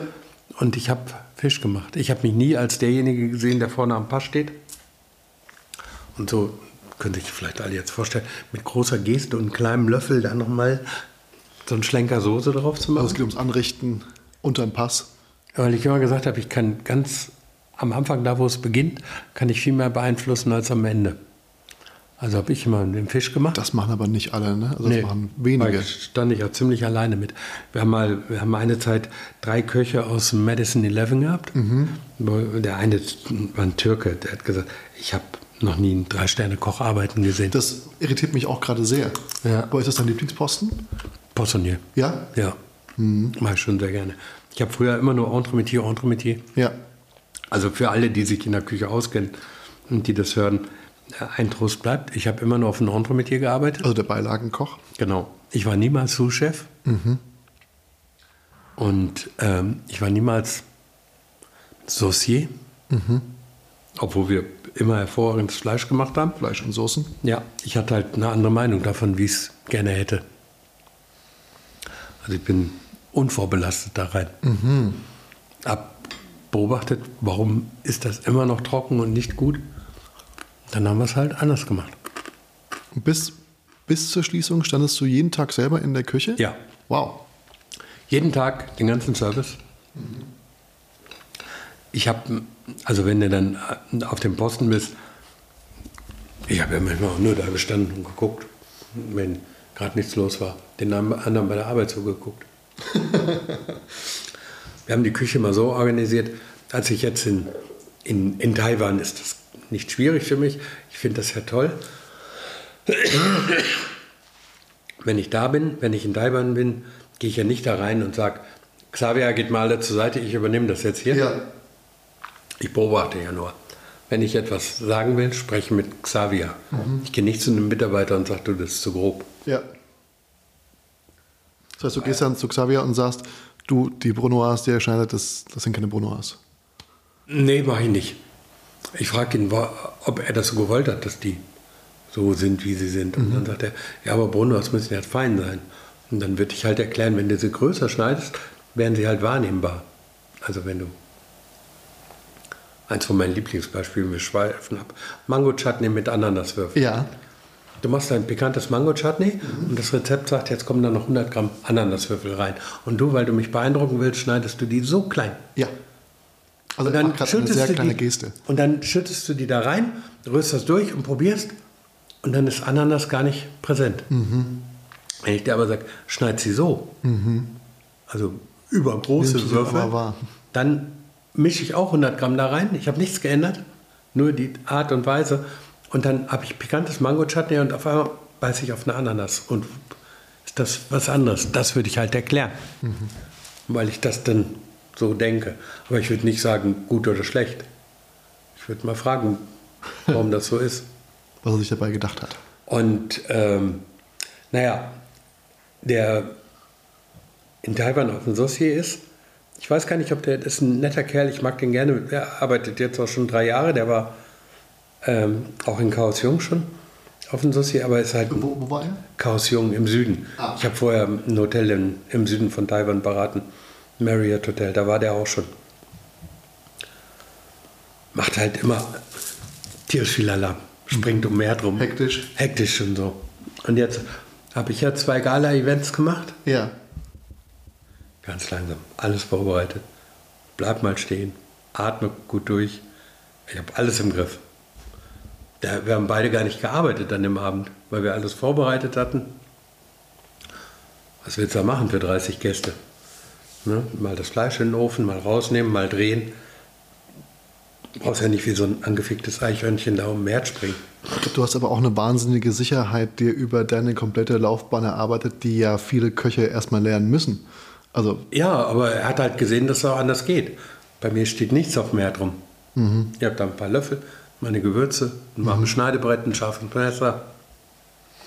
du, wenn er alleine ist und alleine kocht, ist er wesentlich Ja, ja, ruhiger? ich weiß nicht. Also, ich kann ihm das ja nicht reinprügeln. Ich habe es ihm halt gezeigt. Ja, das hilft schon sehr. Ja, der hat mal gesehen, wie es anders geht. Wie lautet deine aktuelle Berufsbezeichnung?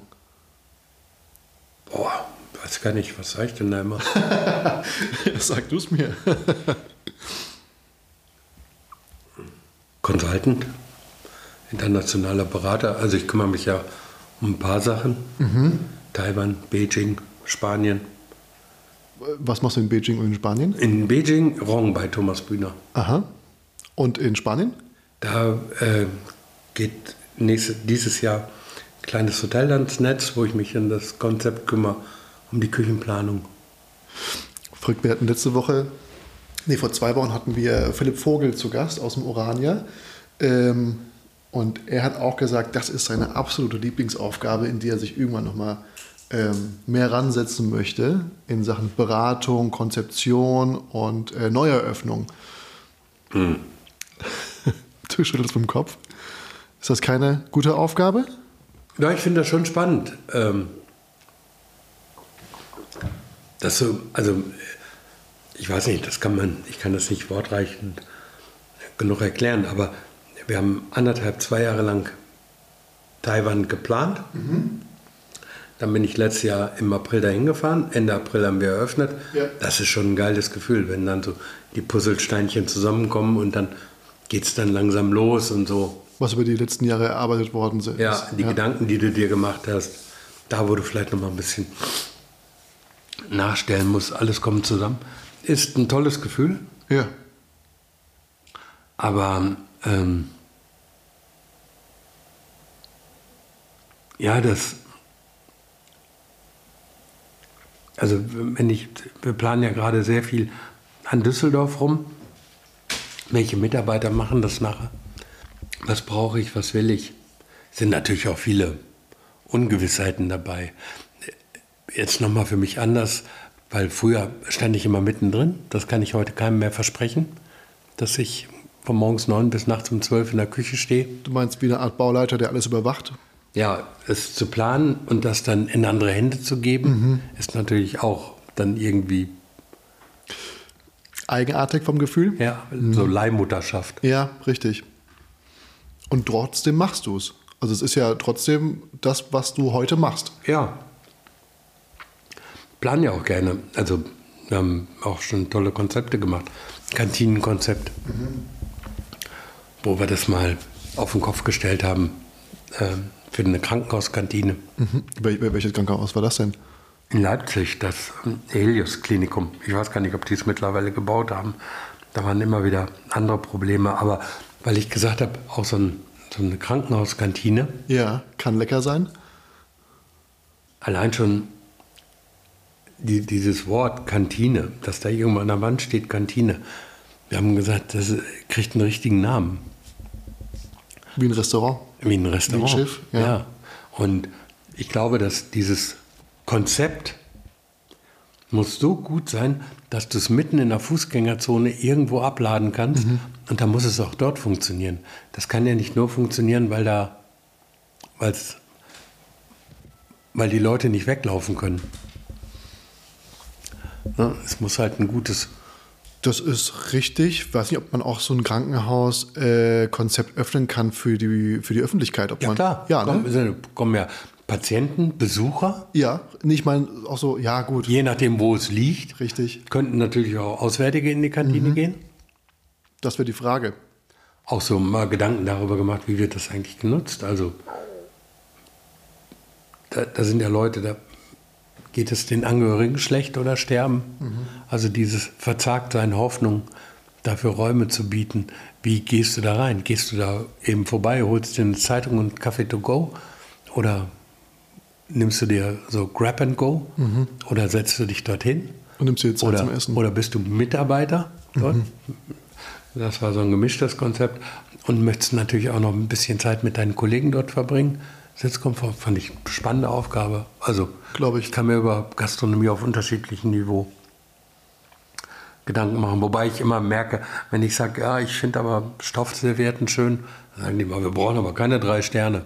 Ja, Ja, ohne zu wissen, was da eigentlich für notig wäre. Warum hättest du jetzt die- Stoffserviette empfohlen? Weil die kleine ganz übel und garstig ist, so wie die, die ich dir hier hingelegt habe, weil man damit nicht sein. Nee, Schoß abdecken äh, kann? War, war, war jetzt nur ein simples Beispiel. Ja, Ja, also, die ähm, Frage, die sich mir stellt, wie funktioniert dieses Konzept, wenn man irgendwo hinter einem Laden hat bei Thomas Bühner?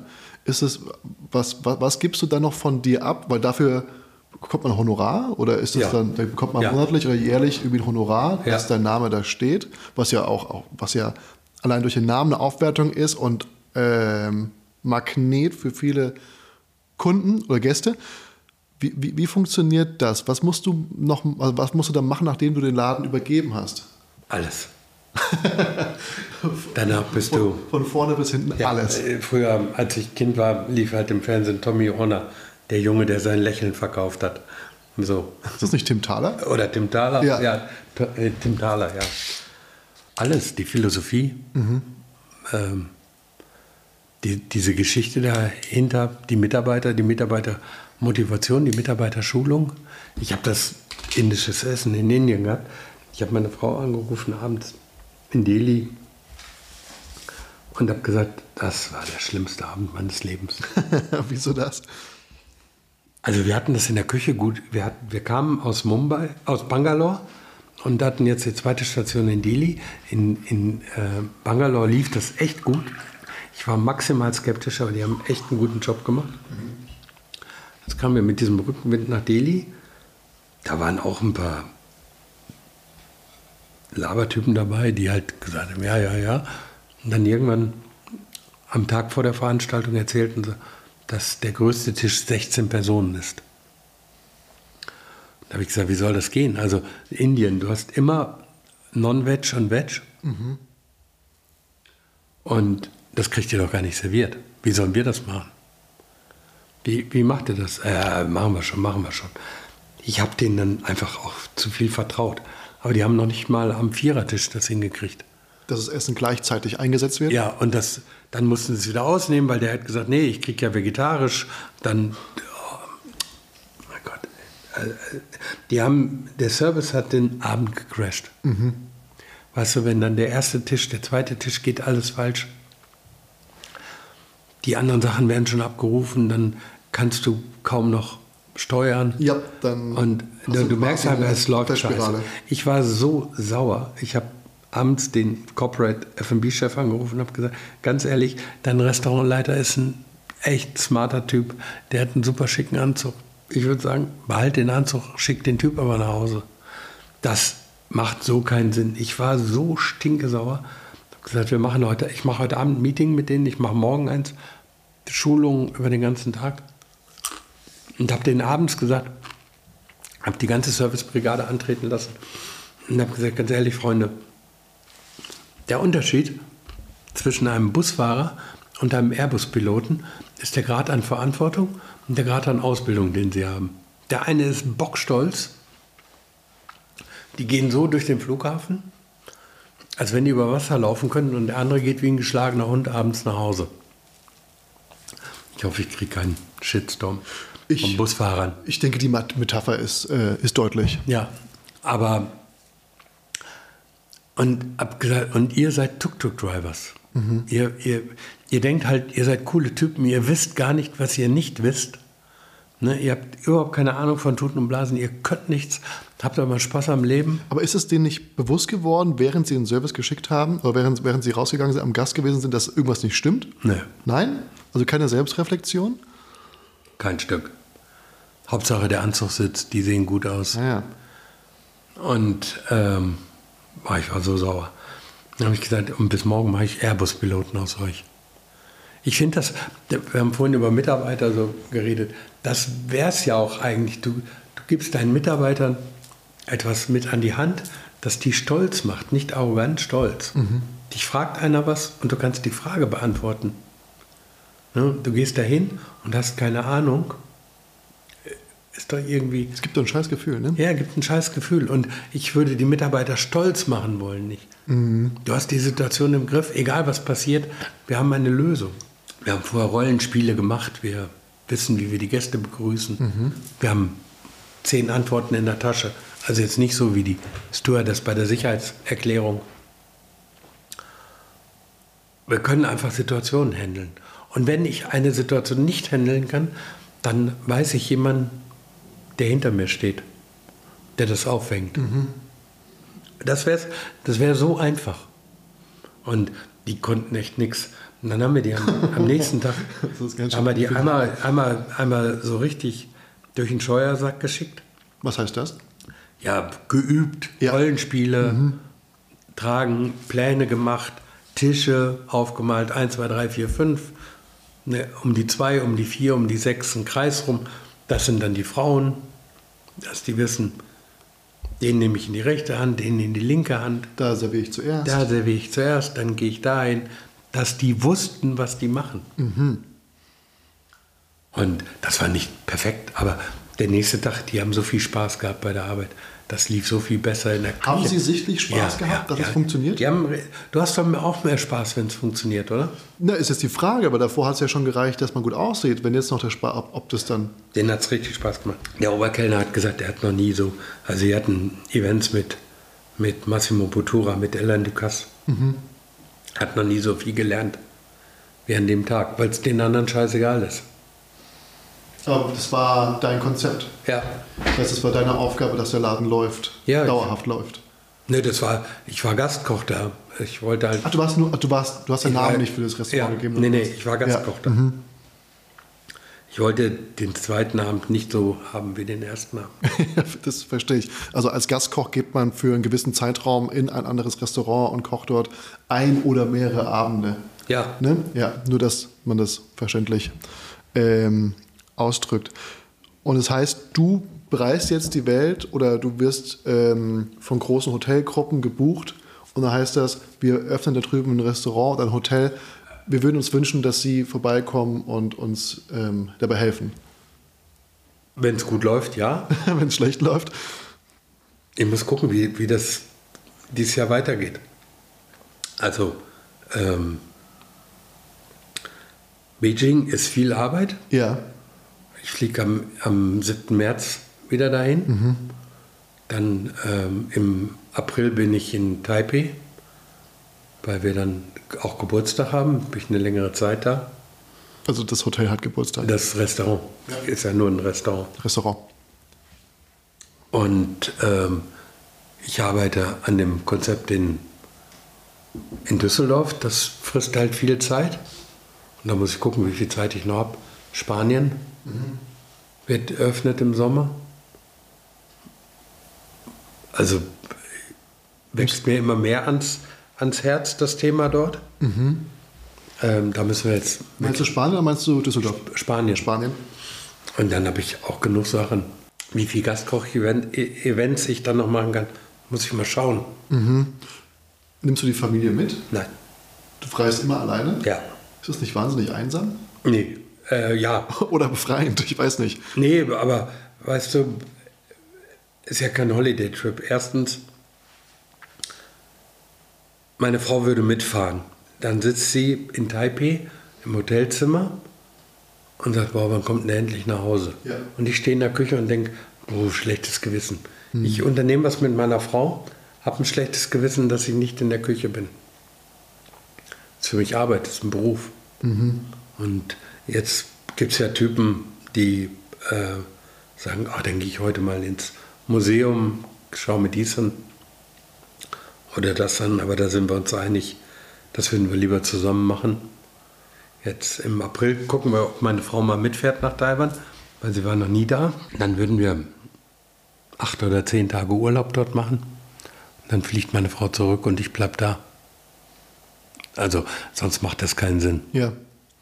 Von der Arbeitsstruktur her. Ja, und außerdem, es muss ja einer die Flüge auch bezahlen. Also wenn ich nach Indien fliege, ist das auch kein Holiday-Trip. Wenn ich die Wahl habe, zwei Mitarbeiter oder meine Frau und meine Freundin mitzunehmen, dann bleibt es bei zwei Mitarbeitern. Ja, das wird wahrscheinlich produktiver am Ende des Ja, Tages. ja. Was hat dich ähm, jetzt nach Düsseldorf verschlagen? Weil also so wie man es jetzt rausgehört hat, bist du ja gerne auch sehr weit weg. Schätzt das Essen dort, schätzt da die Kultur. Warum jetzt doch Düsseldorf? Ich, ähm, weil ich glaube, dass das Sinn macht, auch eine Homebase zu haben.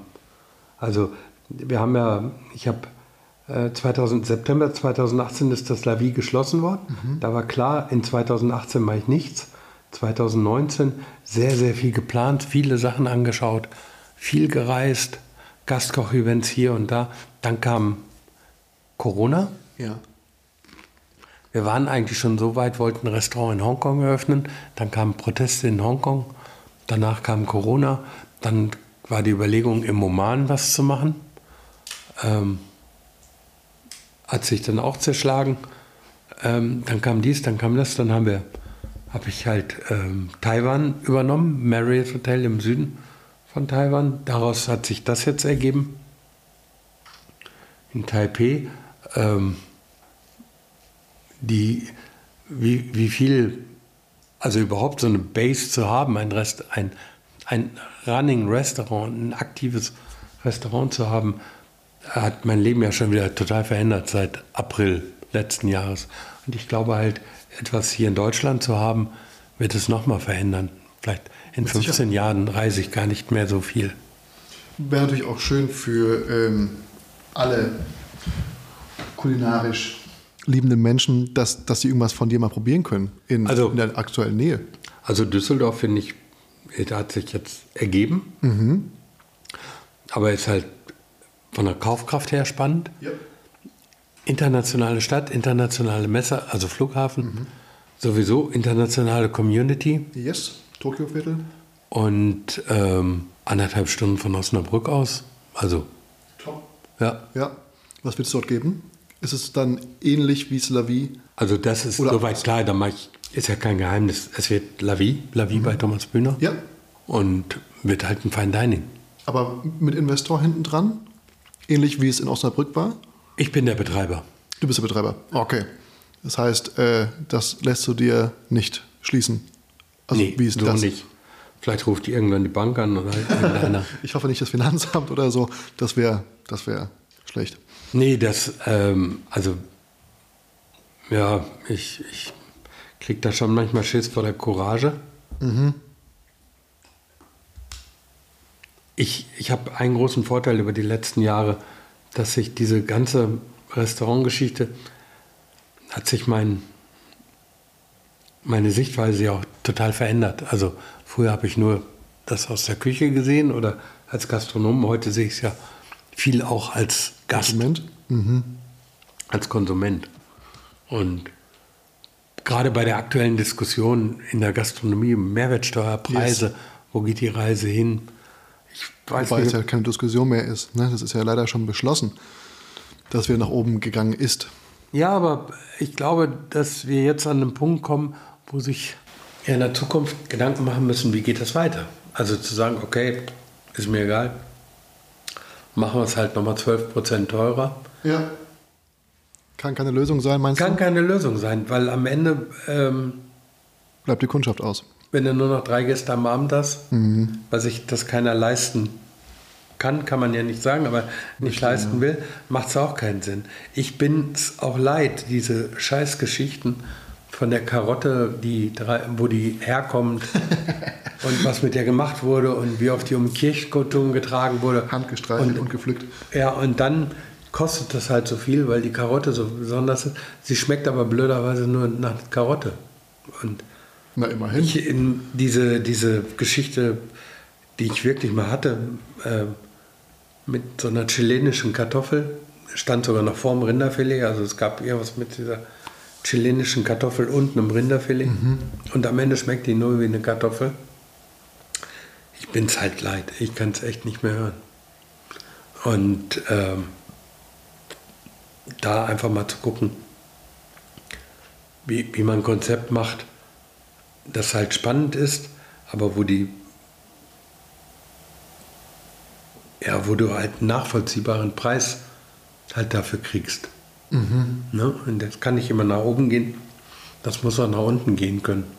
Aber wird das ähm, ein klassisches Konzept oder wirst du da, ich weiß nicht, man muss halt überlegen, wie, wie kriegt man ein jüngeres Publikum in den Laden, wenn du in kurzer Zeit hochbesternt im Restaurant sitzt, wirst du das dann klassisch laufen lassen oder hast du da irgendwelche Ideen schon oder irgendwelche Konzepte parat, die du nutzen wirst, um irgendwie ein anderes Publikum zu erreichen?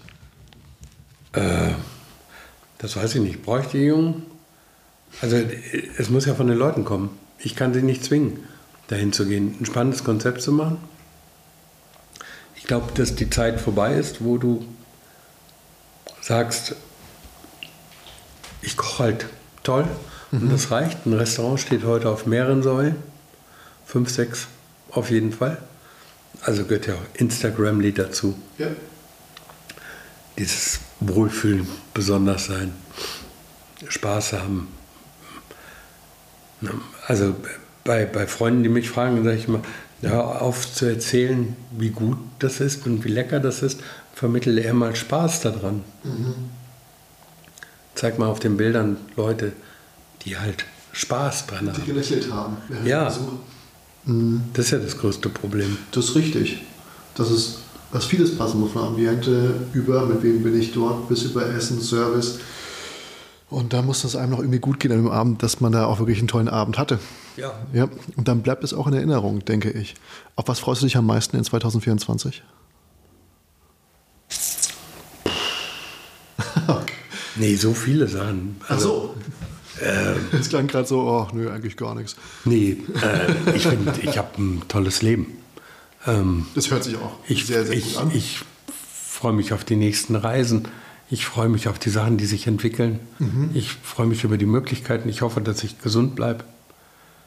Ich freue mich auf die, hört sich auch immer doof an, aber ich freue mich wirklich immer auf die Zeit mit meiner Frau. das hört sich gar nicht doof an. Ja, aber du, Ich glaube, vor allem die, sie schafft es, die schafft es halt, dass ich auch gerne nach Hause komme. Also, Das ist doch schön. und die Sachen jetzt so nach und nach zu entwickeln, Mhm. könnte gerade nicht spannender sein. Mega. Wo, wo, wo kann man denn dich jetzt erleben?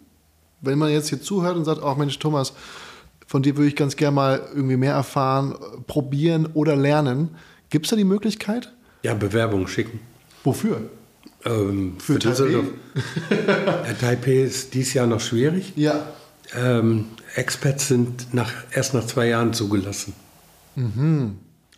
In, in Taiwan. Die machen das nicht, dass man da halt so als Internship Ja. reingehen kann. Ja. Die haben relativ strenge Regelungen ähm, bei Praktikanten, so wie bei uns auch. Mhm. Du musst sie voll bezahlen.